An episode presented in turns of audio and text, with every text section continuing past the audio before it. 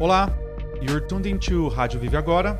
I'm Matheus Potomati, and we're together on a scientific journey towards living better.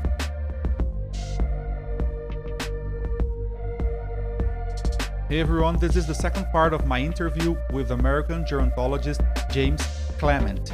As with the previous episode, this one has been recorded entirely in English, and there are Portuguese subtitles available on YouTube, plus a full transcript and upcoming dub audio versions on viveagora.substack.com. Mr. Clement is a leading researcher on the field of longevity and explored its association with fasting, calorie restriction, and ketogenic diet on his book The Switch or Vira Chave on its Brazilian edition. On the first part, we introduce his biography and curious path towards becoming a scientist, his research on mTOR, how autophagy works and how it supports healthy aging, a bit of history of agriculture and its huge impact on our lifestyle, and strategies for adopting fasting, calorie restriction, and ketogenic diet, if you will. So, if you haven't yet, please check out part one of this interview before jumping into this one.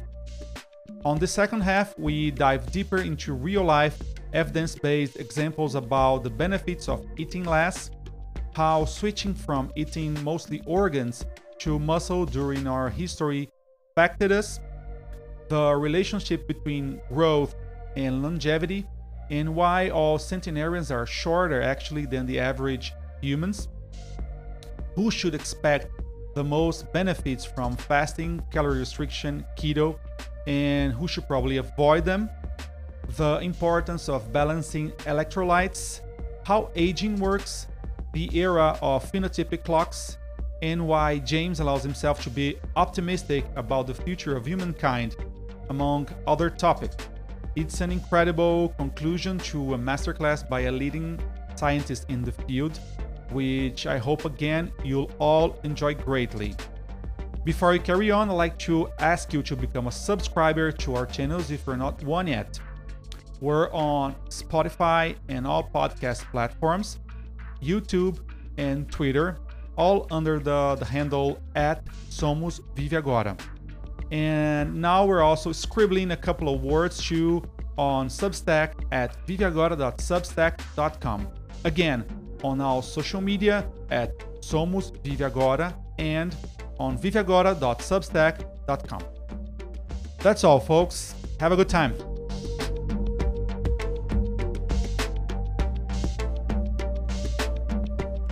So, guys, here we are back with Mr.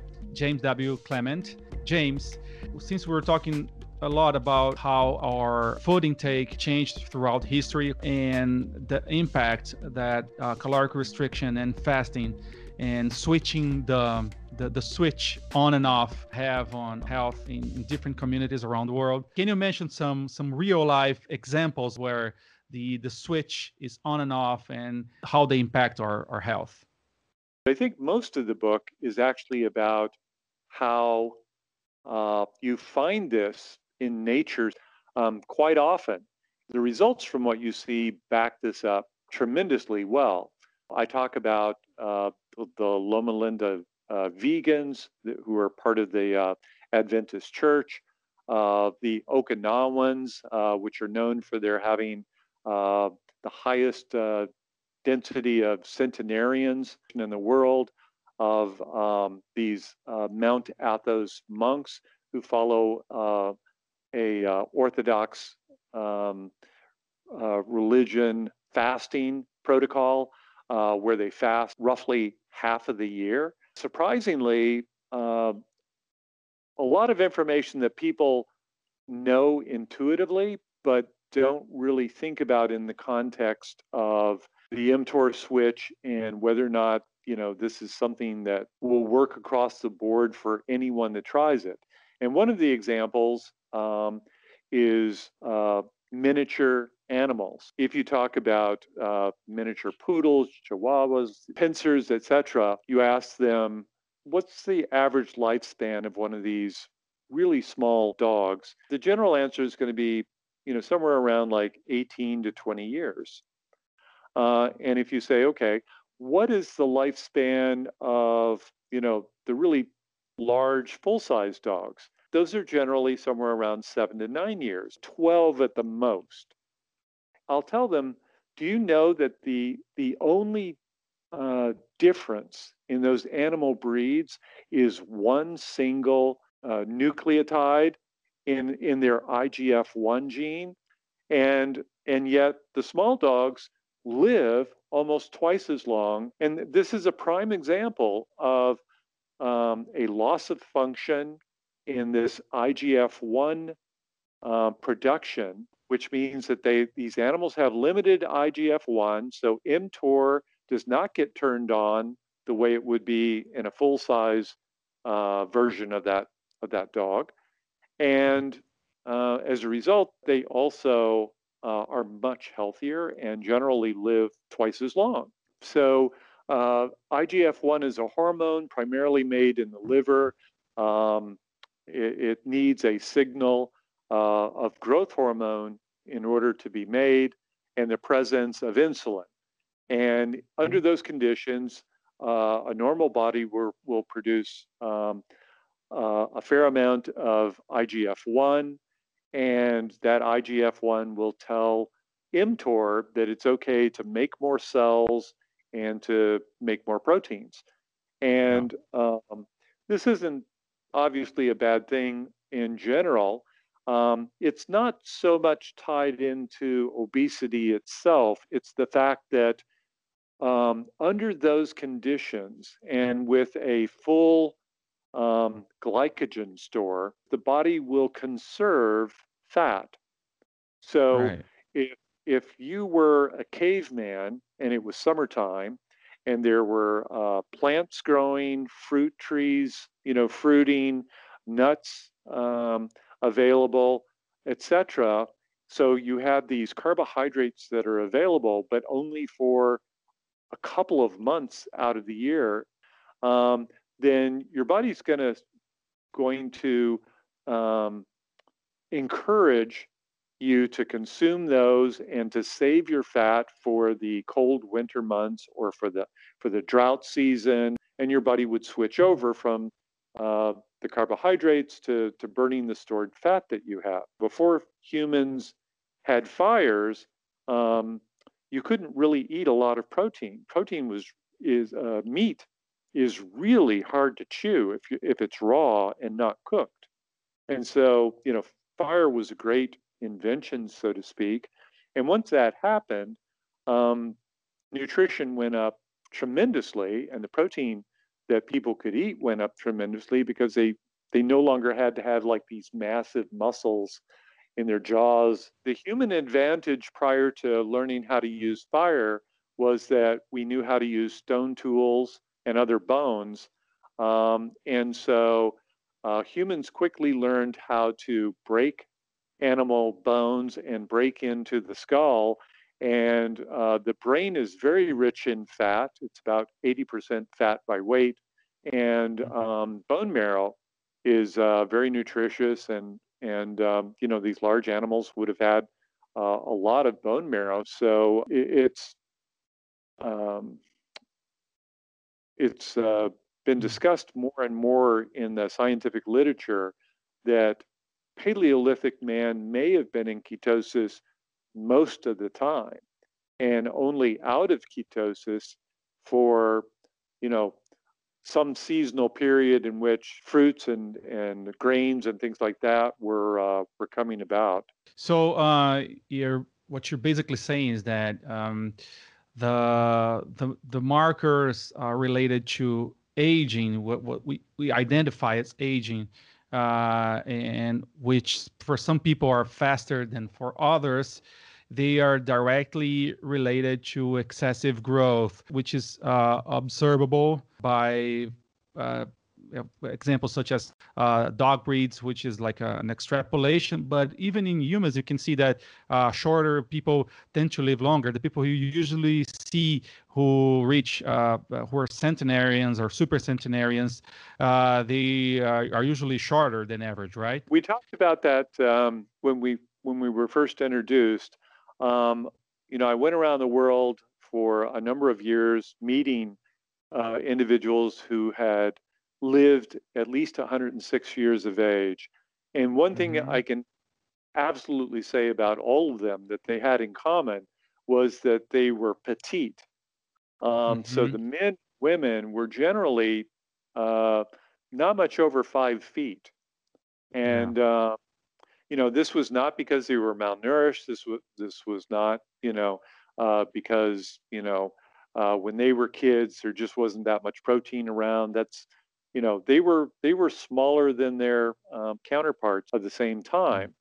Um, and uh, studies have been done by Nir Barzilai, Tom Perls, um, a number of uh, really great researchers that indicate that they, in fact, have loss of function mutations. Uh, I think in men, Mm. it's uh, a growth hor- hormone uh, receptor uh, mutation, and in the women, it's an IGF 1 mutation, so that they have less IGF 1 than Mm. uh, other individuals. And so they end up being more petite, but they also end up Mhm. uh, without Yeah. cancer and other diseases that would kill them Mhm. uh, early in life.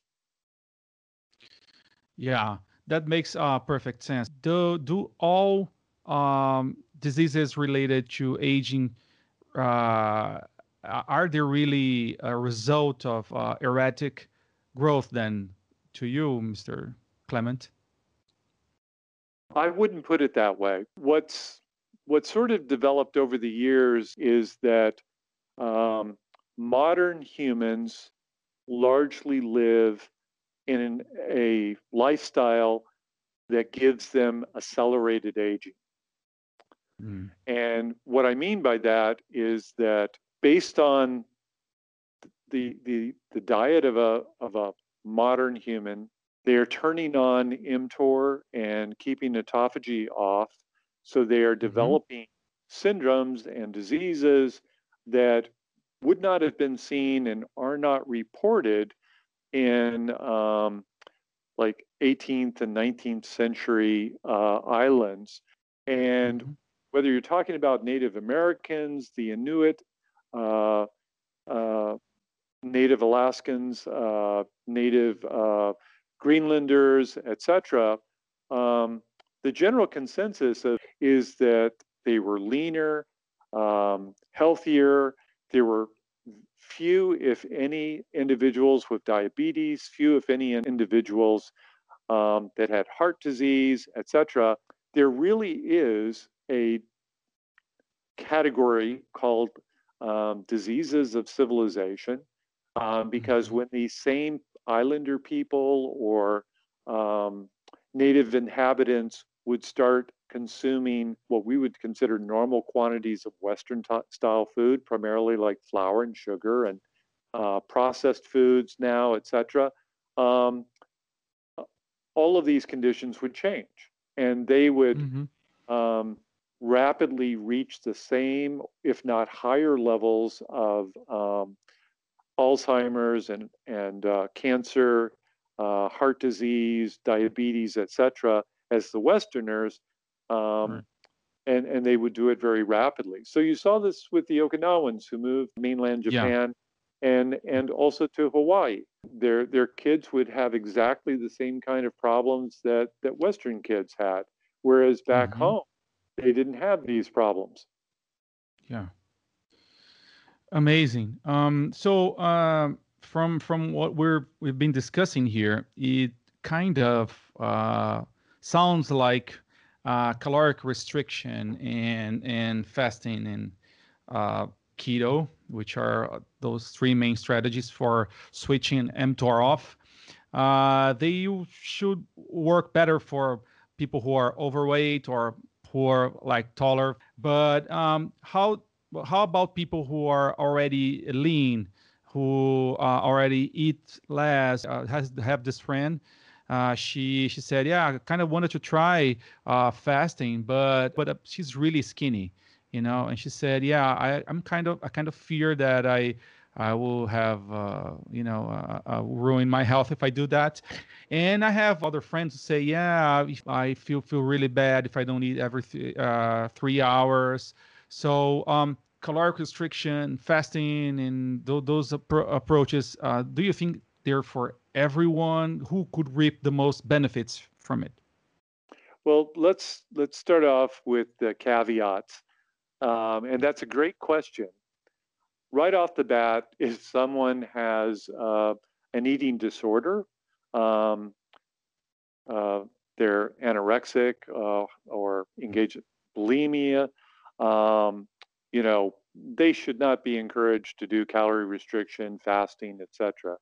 Um, if uh, if a woman is um, uh, pregnant or intending to become pregnant, you know, this is not a time to start uh, a ketogenic diet or or a, uh, a, fasting diet or severe calorie restriction either.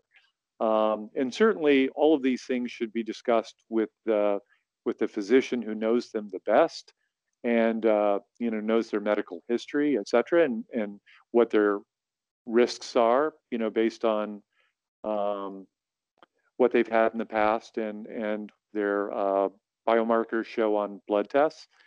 Um, and I I think you should separate those kind of people and and people who are by nature um, very thin. So you know, in some of these cases, it's because uh, their uh, their body doesn't make some of the enzymes that ne- that's necessary to break down proteins quite as well as other people. Uh, so they simply um, don't absorb as many uh, calories or as or as many proteins, and and specifically the types of proteins that would turn on mTOR. We're a very very heterogeneous group, you know. So again, this whole idea that um, humans are not all the same, and and you can't say, well, this worked for me, therefore it'll work for anyone. Um, it's mm-hmm. it's it's more refined than that, and that's why um, looking at these big populations, it gives me comfort that on the most part, this is going to work for you know the broad majority of people. But individually, um, there's certainly you know bumps in the road. I have many friends that say I tried a ketogenic diet and I got lightheaded, or I um, you know I, I just I just completely fogged up and I couldn't remember anything. Um, most of that is the transition part. And mm-hmm. uh, yeah, yeah, totally. Some some people will will talk about um, going through keto flu, and what they basically yeah. mean is that for a, for a short period of time, which is usually three to four days, a person who is transitioning over from their body mostly using carbohydrates uh, to switch over to fat burning um, both their gut bacteria and their own cells are essentially yelling at them go back to the carbs. They get sugar cravings. Um, they they feel um, the loss of these dop- dopamine and serotonins that they were getting, you know, from their gut bacteria that was making them feel good. Um, so you know, it, it, can for some people be uh, a challenge to get over that initial period um, before um, your body makes this transition. And, and as soon as that happens, um, you know, your gut bacteria, uh, essentially some of those um, bacteria that were relying on high carbohydrate diets will simply die off and be replaced mm-hmm. by uh, other bacteria that flourish with the other kinds of foods that you're eating now, the more protein or more more uh, fat, for example, and um, and this this will also help alleviate those kind of those kind of problems. Um, Absolutely. When you go into a ketogenic diet, it, it's it's really called that because your blood ketone levels um, go up, and these ketones yeah. power your mitochondria in the same way that glucose does. And yeah. you might hear about this from um, uh, keto proponents, et cetera, that uh, your mitochondria make less free radicals on a keto diet than they do on a glucose mm-hmm. diet. In the end, it's it's more protective of the mitochondrial DNA and of your your cells' nuclear DNA um, because you aren't producing as many um, free radicals as you would under a a high carbohydrate diet. That yeah. transition also requires um, uh, a fair amount more water to be processed oh. than your body is used to. So, another thing that happens to a lot of individuals when they first start um, a ketogenic diet is that they don't increase their uh, water and electrolyte intake. And you'll hear them say, well, you know, by the end of the first day, I had a really bad headache. And I thought, well, this is going to go away. And so the next day I, I, I kept it up and I just had a headache the entire day. I felt really crappy, etc. Well, actually, part of that is just that um, their body needs a lot more water if they're um, yeah, to, to, swimming and using. What? Yeah. To exactly. metabolize the fat. Metabolize, yeah. Yep. And and so they're actually walking around severely dehydrated. And if you if you can just warn somebody ahead of time, you know, when you start your ketogenic diet, diet, start drinking a little more water than you would before. Uh, maybe get a, a sugar-free Powerade uh, or you know some electrolyte type drink, and have that at least once a day too to keep your electrolyte balance, you know, um, up. And uh, and the people will have a much easier time uh, going through this transition. Yeah, the metaphor that I used to to explain the difference between being keto adapted and eating a regular standard diet is uh, when you're uh, thriving on on carbohydrates, it's like you're burning uh, gasoline, and when you're you're burning fats, it's like a diesel, which is harder to burn, but it, it will last for longer, and it requires uh, some some more energy to be burned, but it it's it makes for a, a long-standing fire. I like that you brought up the the electrolyte issue. Uh, I was uh, listening to a podcast by uh, Peter Attia recently where he said he usually goes under uh, five seven day uh, fast and um, and he takes allopurinol to control uric acid. So I'd like to hear your take on that and what uh, what are the, the best strategies to uh, control your electrolyte intake and other possible uh, side effects of uh, especially extended fasting? Well, I, I think somebody that wants to do extended fasting should actually do it under their doctor's supervision, um, at least uh, for the first few times. Then they can they can start looking at like you know well how are your electrolyte levels to begin with because there are lots of like particular complications heart arrhythmia for example is often uh, a, uh, a dysfunction in the uh, uh signaling in the cells um, that could be uh, really exacerbated in a negative way, um, you know, by doing ketosis and, and not properly maintaining your electrolyte balance.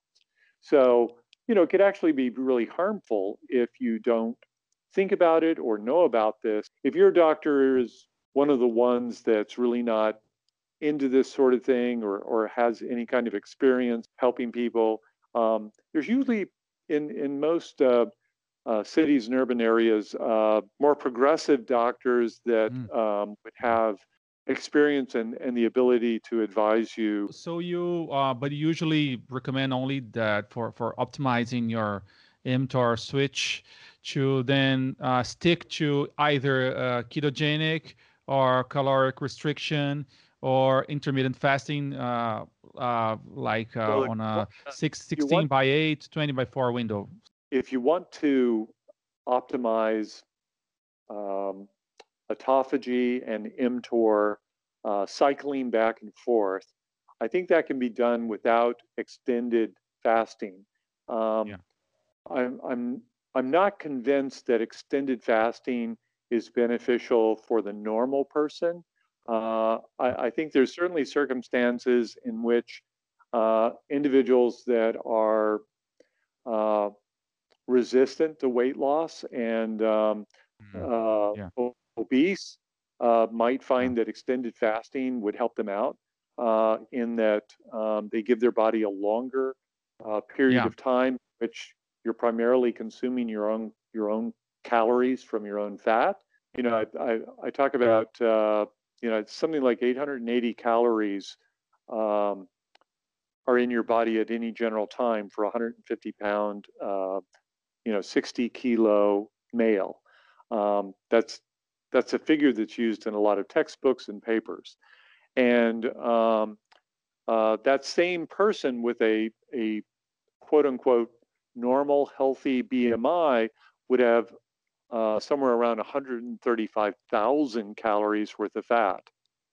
Right. Um, so, you know, if you're burning 1,800 to 2,000 calories a day, 135,000 calories, um, you know, is going to last you, you know, uh, six, eight weeks. Um, and you know, there's there's uh, medical reports that have been published of individuals that were morbidly obese, you know, in the 400 to 500 pound range, that um, went on essentially um, a water only diet for a year. Um, mm. And didn't suffer any ill wow. effects, you know, lost a tremendous yeah, yeah. amount, of, but but didn't yeah. you know didn't didn't uh, didn't suffer you know from that.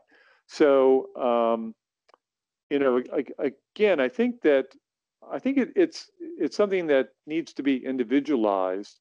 And you know, if you're if you're somewhat healthy, but you've followed just sort of a, a typical Western diet, and you know, you weren't really into like the whole Mediterranean diet, or you haven't you know explored some of these other kind of diets that that um, would have a less uh, uh, carbohydrates than you know what what we're generally exposed to. Uh, and I think this right. is one of the the benefits of, of paleo is that for a lot of people, even though they may have been consuming um, non-optimal fats and uh, maybe too much protein, um, they excluded a lot of the really bad things that you know modern society has put in front of us so yeah. you know they cut out the donuts they cut out you know the the sugar sweetened products and uh, um, a lot of processed foods and stuff that that um, would be restricted in the uh, in the paleo diet. I, I think that um, some people may have seen that they got a lot of health benefits initially and they felt much better on a paleo diet but you know, their blood reports and, um, you know, other ailments that they were hoping would go away just didn't quite happen. And that's where I think in, information about the switch and how it works and how autophagy cleans out cells and, um, you know, uh, minimizes these uh, uh, issues that, that bring about uh, diseases like Alzheimer's and um, um, cancers and et cetera that um, you know this is where they can transition from something that sort of helped them out, maybe helped them lose a little weight, and you know maybe got them over some food allergy, you know like um, celiac or or gluten that was you know bothering them, and allows them to you know now take it a, a step further and yeah. use calorie restriction or intermittent fasting or these ketogenic breaks, you know, where they do yeah. this for a, for a week or so or, or longer um, as a way of really turning on autophagy. Fantastic. Yeah. And especially because uh, within the, the, the, paleo community, uh, people tend to, to, to say that you can eat as much protein as, as you like and uh, this is one uh, key point of, of your of your book too because uh, side to cycle proteins is is really key uh, to maintain a metabolic health too, right? Well, we don't have a lot of evidence um, of individuals being long lived um, who have followed a primarily carnivore or um, um meat and fat focused paleo diet. So, um, I've read a lot of scientific papers by what are essentially um, uh, paleo nutritionists and paleobiologists who are looking at, you know, what did they find around the world um, that humans were eating, and just just as it occurs now, people in different parts of the world were eating a lot of different things. The people had primarily like really large uh, uh, animals around that they could uh, trap or kill. They ate a lot different than people who lived um, in uh, forests or, or or jungles and had other environmental food opportunities. You know, many of the populations lived even during the paleo times primarily off of legumes and starches and leaves and whatever fruits and nuts they could come across and even insects uh, for some period of time in, in our Yeah. human history. That makes uh, perfect sense. I'd like to dig a little into uh, some of your uh, specifically aging related uh, experience. You mentioned that uh, we j- recently found out that genes uh, account for seven percent of our of our lifespan and health span. The rest of it is due to lifestyle. Uh, at the same time, we have this uh, new discovery that's been discussed, which is uh, called the methylation clock. So I'd like to to uh, to hear uh, some of your thoughts about the whole Steve Horvath calculator and uh, the Morgan Levine uh, pheno age calculator that you share with me. Uh, so how does that all work, and what have you been studying about it on, in your lab? That's a great question. The um, the Horvath clock um, was something that uh, came up from UCLA professor Steve Horvath, um, who basically took uh, a large database of methylation patterns and compared those with just people's age. Can, like can you explain learn- shortly what's what's a methylation? Sure. please? So um, there are modifications that are done to the chromosomes in our DNA. Some of these have to do with proteins that are added to histones, and histones are essentially these little balls that um, the strands of DNA are wrapped around. Normally, uh, the DNA is kind of a loose ball of string um, and it's tightly wound not only in itself but around these little um, uh, histones. It's either a really tight fit or or loose fit, and that determines whether or not um, the DNA is exposed in a way that it can be um, transcribed. yeah. So transcription basically means that uh, the segment of Yeah. DNA that codes for a protein can be read, and then these messenger RNAs go off to the ribosome, and the ribosome turns the messenger RNA into a protein that your cell's going to use. And so, whether or not um, these histones uh, have certain modifications, de- determine whether or not uh, parts of the DNA are exposed to being transcribed or are silenced. You know, most people know that there's four nucleotides that make up, uh, you know, our DNA uh, ladder. Um, the uh, A, T, C, and G, um, commonly referred to, and that they they go in these patterns. You know, there there's two on each rung, so to speak, and they match. And so this tells you whether um, there's a particular protein being made by the combination of these letters. Um, when they get transcribed, they turn into one protein or another. And um, the outside of the ladder that, that holds these uh, nucleotides is made up of phosphate. And um, on that, um, these methylation, which is uh, the addition of a methyl group, which is a chemical uh, group, happens primarily to um, uh, the C's and the G's. Uh, these methylation patterns can either increase or decrease um, Mhm. the availability of those nucleotides to be read and to be translated into proteins. Uh, or It's what we call the gene expression, right? Uh, yeah, it's, the- it's, it's the referred to as, as gene expression, which again, um, the short answer as to what gene expression is, is whether or not uh, this protein coding gene is um, turned up so that that more proteins being made or turned down. What Steve Horvath had the foresight to do was to question do these affect uh, aging? And first of all, let's just see if there's any comparison at all uh, to a person's age. And so the original Horvath clock that was published um, uh, in 2013 uh, basically predicted your age based on the methylation pattern, and you would get data which he would then be able to say, this predicts that you're, let's say, 60 years old.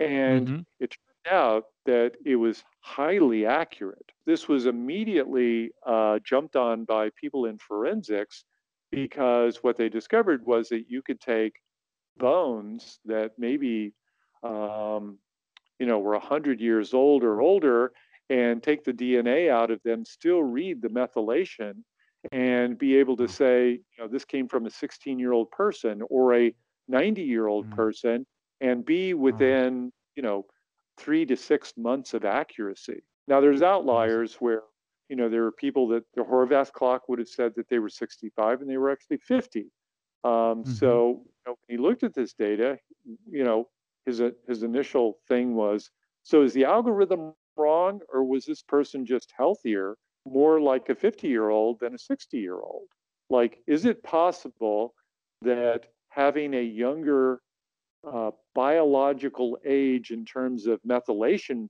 patterns that is your pattern of your methylation looks more like a 40 year old than a than a 60 year old which let's say you are um, does that mm. mean that your proteins are being expressed more like a 40 year old, and therefore you don't have the um, death risk or morbidity risk that a 60 year old would have.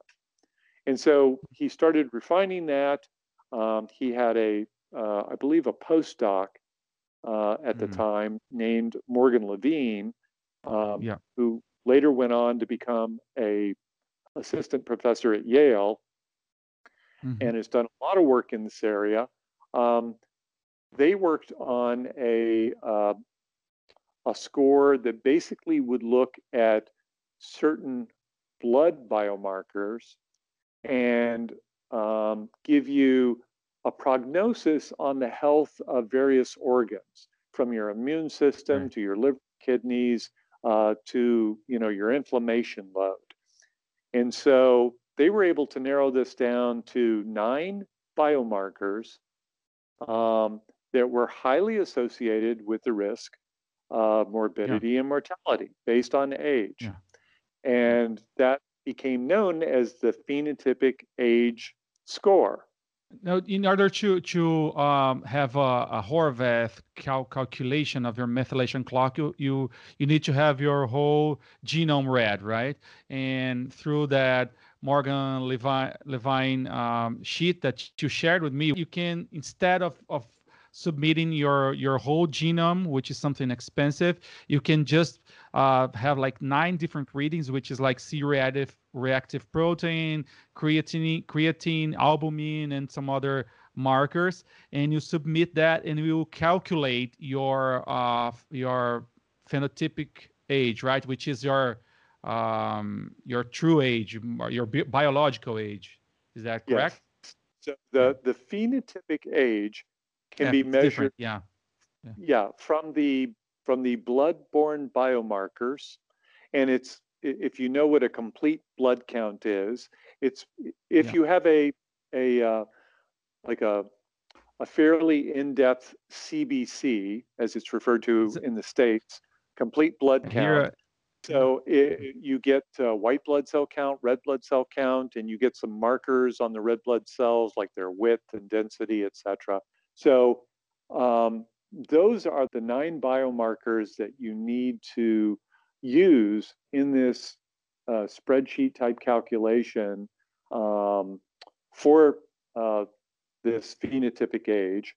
Um, or you can give a blood sample from which DNA is taken. There, there's no whole gene whole genome sequencing needed. Um, oh, okay. So Steve had um, uh, access to these large databases, and over the course of the next couple of years, he did this also for the phenotypic age. So they used basically the same biomarkers to say, um, are there methylation profiles that will accurately predict statistically the same thing that these biomarkers provide mm-hmm. us? And so yeah. you you can get the phenotypic age score from directly from DNA and not from taking the blood test. But as you said, it's much less expensive to run these mm-hmm. biomarkers. Yeah. On average, um, if you go to a physician, it's it's about 20 to 30 bucks in the US to get yeah. a CBC with a C reactive protein added to it. So uh, a phenotype is basically um, how your genes that are expressed in you, how they interact with the environment. If a person has a genetic propensity uh, for something and they're just a carrier, they're not said to express that that phenotype. Right. So, you know, mm-hmm. let, let's say the, the people who have um, growth hormone or IGF 1 um, loss of function, um, they can be a carrier and be normal sized. Um, and they're, that's referred to as not expressing the phenotype of being short in stature. Um, the people okay. who uh, have both genes on both sides of their family, so they inherited the uh, um, this autosomal recessive trait on both sides, they would express it and they would have this short stature. So they would be said to be expressing the phenotype. So this right. phenotypic age is basically supposed to look at your your physiology, your organs, health, etc., and to say, you know, this this is how your genes have converted into your environment. And so right. you are more similar to someone of a certain age based on that than you are right. your chronological age. And um, and then the final Horvath clock that came out in 28 late 2018, uh, which he refers to as the GRIM, G-R-I-M age clock, which I believe is, you know, sort of based on on um, you know the nursery rhymes, Grimm fables. But um, you know, it's basically the grim reaper kind of uh, uh, kind of idea. Is that yeah. it was trained specifically on morbidity and mortality data. So mm-hmm. it is much more so than the other two. It is supposed to be more of a predictor of what age group are you most associated with based on your methylation profiles for having a risk of disease and death?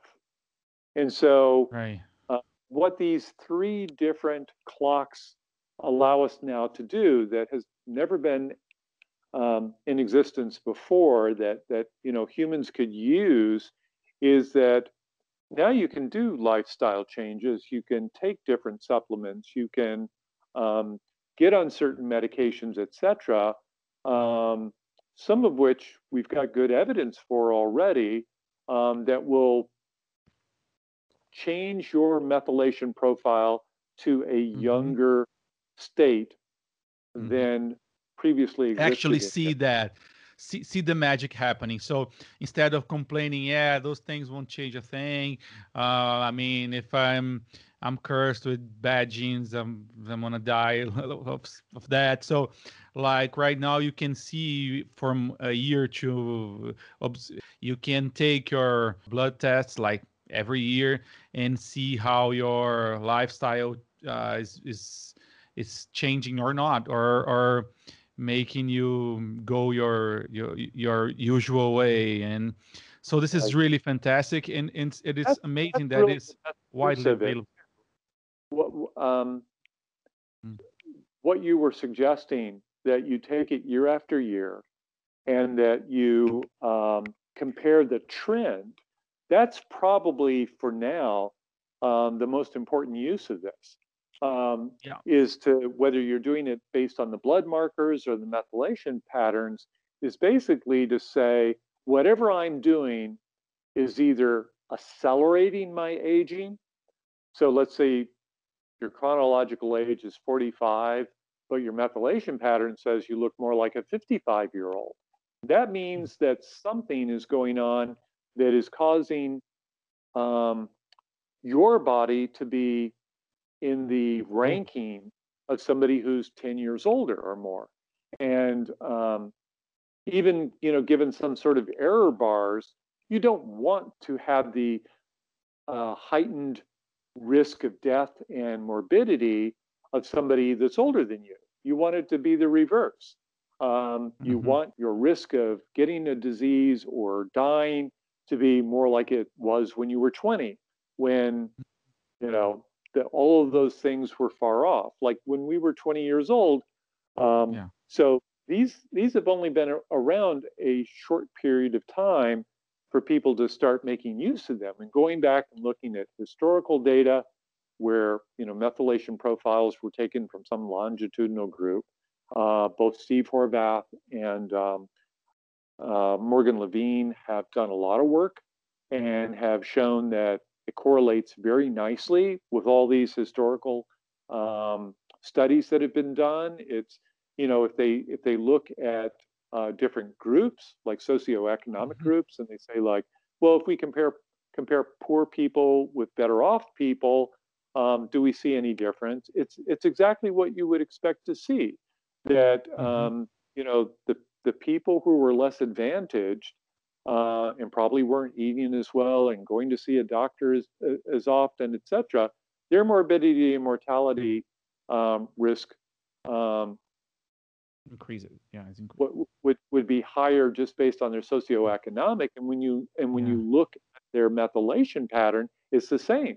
It actually mm-hmm. it actually backs this up that they have mm-hmm. the methylation patterns of someone who's older, and that's true yeah. of you know people who have bad lifestyles or obese and and uh, smoke and things like that, you see the mm-hmm. methylation patterns are worse.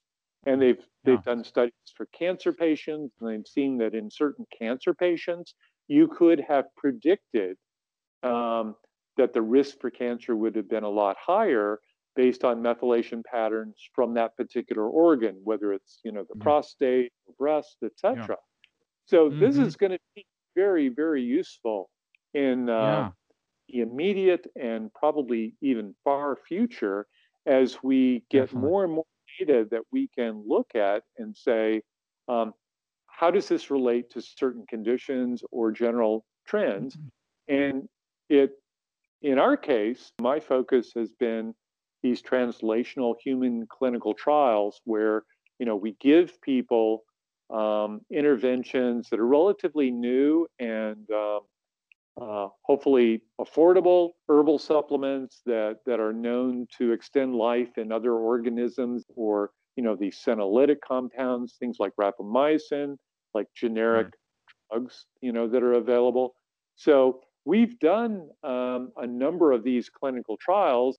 Um, we're now taking blood samples and dna samples that we got from these clinical trial subjects. And this is something um, Steve Horvath and I are very excited about and working together um, to see whether or not these in, um, interventions, which do things like yeah. reduce your inflammation load, uh, mobile, help mobilize stem cells to repair uh, mm. cartilage and organ damage and things like that, are they also changing the methylation profiles either directly or indirectly in a way that can, uh, you know, benefit our risk of getting the disease and and and dying early.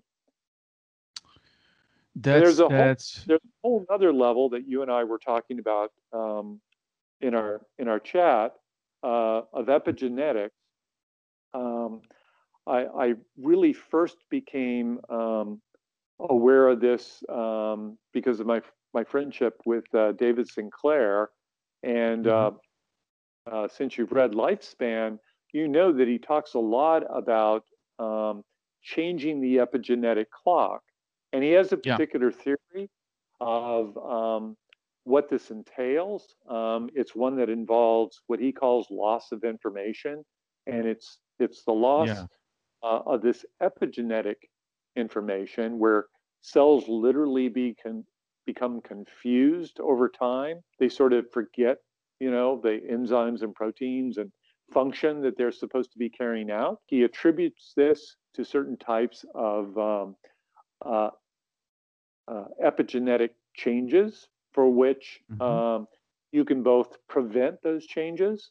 Yeah, uh, this is all. Those are uh, the two really important fields of, of research right now. But uh, the the whole uh, theory of loss of communication uh, by David Sinclair is fantastic. Also, the the other the tools made by by Steve Horvath and Morgan Levine, they are really uh, useful. And as you said, they are uh, we're just starting to, to to use them now and to see. Uh, the true impact on on on our health and uh, of our lifestyle changes in, in your health and our health of, of our organs and um, each detail. Uh, and it's something that's going to be useful uh, both for for a personal use, but also for like uh, broader trials uh, to see uh, uh, how we're looking at as as a as a human as a species right now.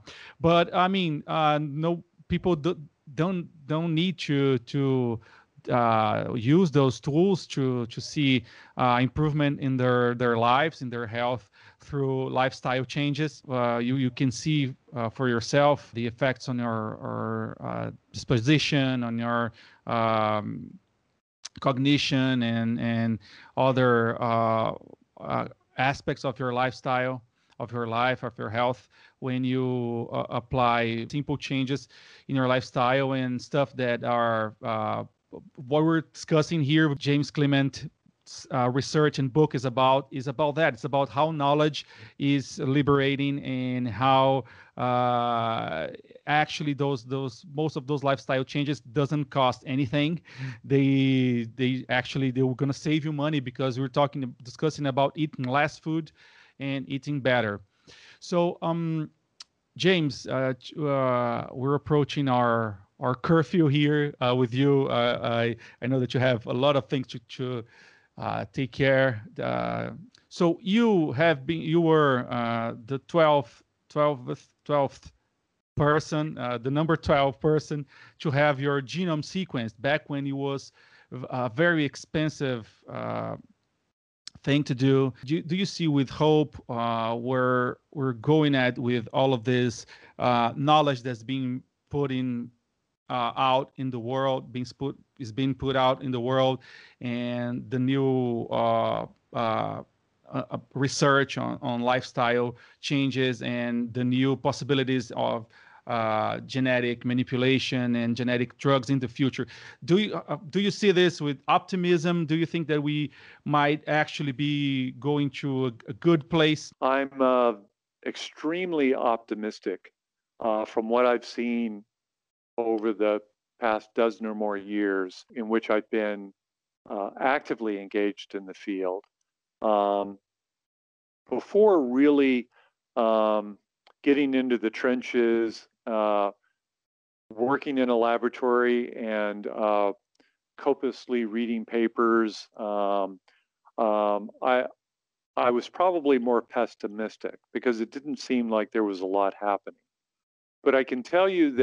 that um, the number of papers that are being published every day uh, for the last year or so have been more than you would see in a single year a decade or so ago. There's a been a tremendous increase in the number of researchers that are working in the field, and um, I, I, do think that there's this tremendous overlap of um, technology uh, and its uh, implementation in different fields, and in our case, in biology and medicine, that is just pr- producing this uh, exponential increase in data, and that that more so than almost anything else is probably driving this acceleration of our knowledge.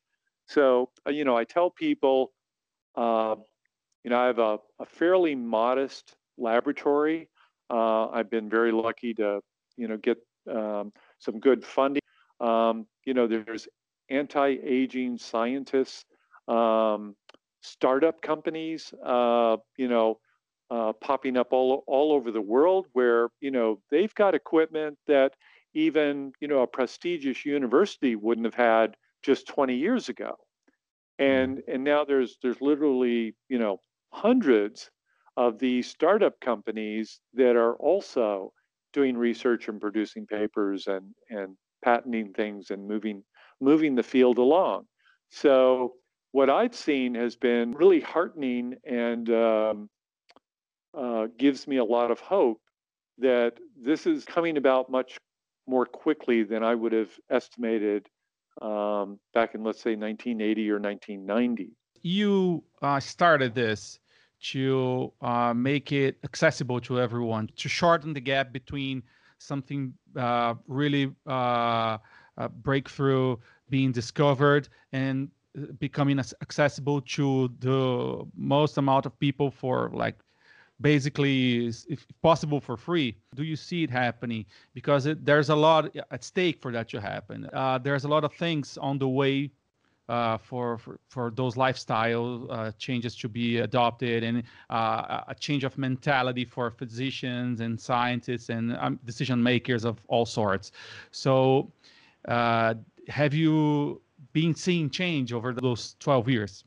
So um for example, um, I think I was um, at one of the early meetings that Aubrey de Grey put on in the early 2000s. He's a uh, essentially a computer scientist uh, from Cambridge, uh, England, um, whose uh, wife was involved in, I believe it was uh, Drosophila uh, biology, and mm-hmm. um, and he became intrigued um, with the aspects of aging, wrote a paper, got his PhD uh, uh, in that field, and became a popularizer of the idea of doing something about aging and how right. um, aging itself could be considered a disease. That he believed that there were um, seven major types of errors, um, now more commonly thought of as the hallmarks of aging. When Aubrey de Grey was just getting started, and I started attending medical conferences and talking to um, doctors and scientists about uh, anti aging, uh, it was really mm. kind of a taboo subject. Some of my mentors even said, you know, when I first um, started my supercentenarian project. Don't go around telling people that you want people to live indefinitely or, you know, have radical long lifespans. Just talk about the health aspects. Yeah. Um, because um, this idea of uh, longevity and sort of the, the search for the fountain of youth had been mostly associated not with scientists, but with um, snake oil salesmen, medicine men, yeah. kind of, you know, um, ripoffs, and uh, mm-hmm. you know, it was just mm-hmm. not considered uh, academically um, wholesome. Yeah. Yeah, yeah, and, and suitable. Yeah. Well, fast forward to you know 2019 and 2020, and you have Google um, starting Calico, putting you know hundred million dollars into uh, essentially a longevity startup. Uh, you have uh, Bryan Johnson, a tech um, entrepreneur who put uh, $70 million into a project that Craig Venter um, headed for a while called Human Longevity Inc. Um, you saw the formation of various venture capital funds dedicated to essentially uh, health span and lifespan extension. And mm-hmm. um, this this is just a radical change from what yeah. you would have seen, you know, even 15 years ago. And um, now you've got young people going into college who are specifically thinking, um, well, I missed out on the uh, microprocessor revolution. I missed out on the mm-hmm. internet, mm. Facebook, Google, etc. revolution, but I'm not too early uh, or too late for the um, longevity mm-hmm. lifespan. Especially evolution. not too late. Yeah. Hopefully, so, especially you know, not too late.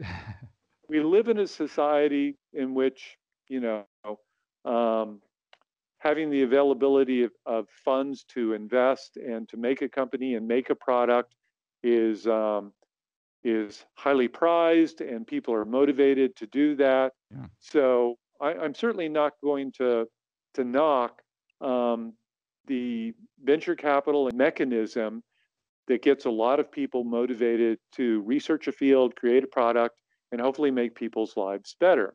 I personally uh, find that to be a little more difficult in the anti-aging field for a number of reasons. One of which is it makes collaborations really hard because you know you don't really want to share confidential data, yeah. and in some cases, yeah, sharing confidential data would would essentially be a violation of your fiduciary duties to your uh, shareholders, and therefore, I find it easier to operate, and I find it easier to um, make a list of therapies that I think are are going to be really worth pursuing and that can be scaled up to hopefully help as many individuals as possible without having to worry about a product.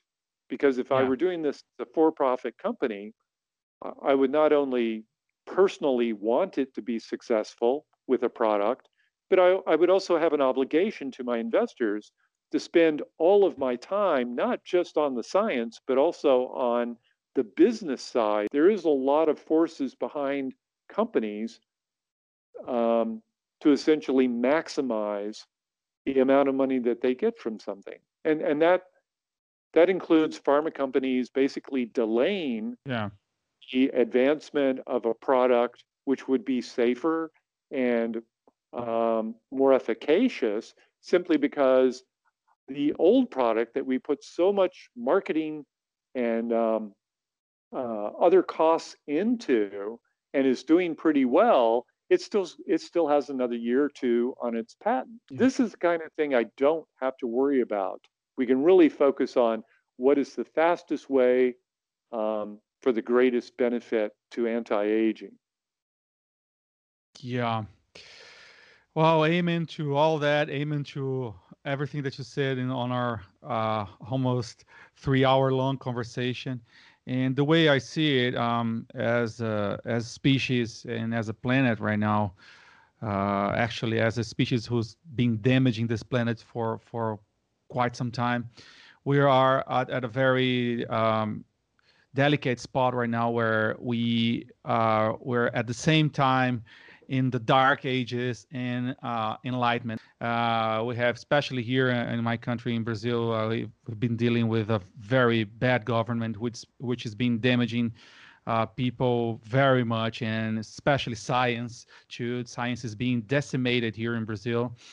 But at the same time, there is a ton of knowledge which is uh, being put out in the market and here as well a lot of lots of uh, very serious people still fighting the good fight. And um, and not only on uh, at universities but also founding startups which are uh, are trying to to do some good too and uh, nonprofits and other organizations out of the uh, uh, academy world and well, what what we need is uh, really people who can still keep their optimism up and translate it into um, very meaningful uh, pursuit and, and mission and and project. And may you always find the resource and the strength in you to keep doing that work and that people can listen to people like you more and uh, and the world may may come come through for more and more people to be aware of uh, what they can do to to live better, to be a better version of themselves, for themselves, for their families, for their communities, and for the world at large, uh, as as individuals, as organizations. So thank you very much for for your generosity, James, and for your time, for sharing so much with us. Uh, and I really hope that your book may find a, a fertile ground here in my country, and uh, we can uh, touch base again, follow up for uh, other episodes and other chats, either here or or on, on other media. So, thank you indeed. Thanks. I, I really appreciate being offered the opportunity to talk with you on your podcast.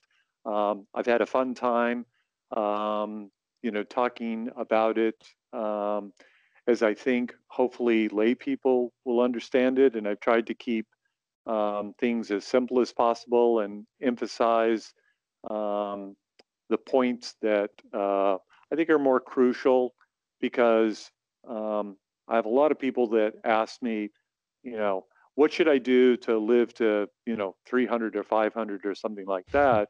And the first thing I tell them is in order to get to be a supercentenarian, you first have to get to 100. And yeah. right now, 50% of men will die by the time they're 78, and 50% of women will die by the time they're roughly 82. So, what's going on with you know this large segment of the population that can't even make it to 80 you know five years old um, and the book was really my answer to that question, which is it's mostly lifestyle.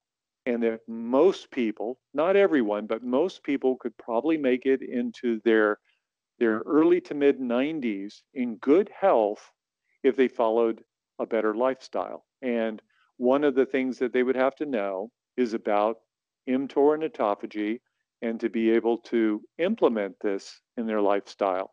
And if they did that, their risk of diseases, their risk of, of dying earlier in their life would be, I think, dramatically decreased the way you see in these population groups like the Okinawans, the Seventh day Adventists uh, in Loma Linda, and uh, you know the uh, Mount Athos monks.